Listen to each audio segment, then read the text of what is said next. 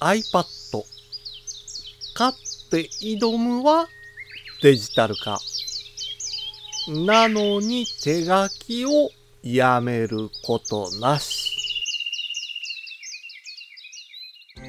五七五七七の31文字でデジタルに関する単価を読むデジタル教室単価部です。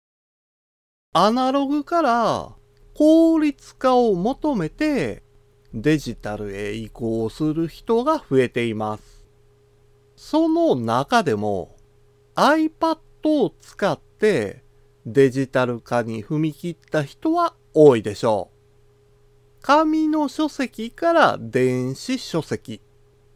紙の資料を PDF でデジタル化することで、資料を探す時間や保存しておくためのスペースを確保できるようになりました。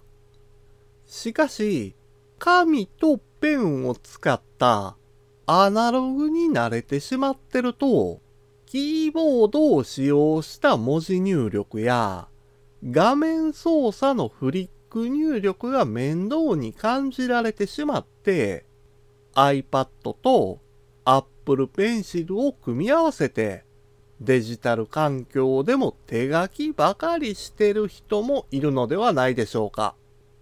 もちろん、たとえデジタル環境での手書きであったとしても、データとして保存できますから、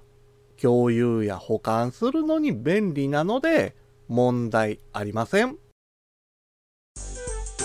今回の単価は画像付きで Instagram や Twitter にも投稿しています。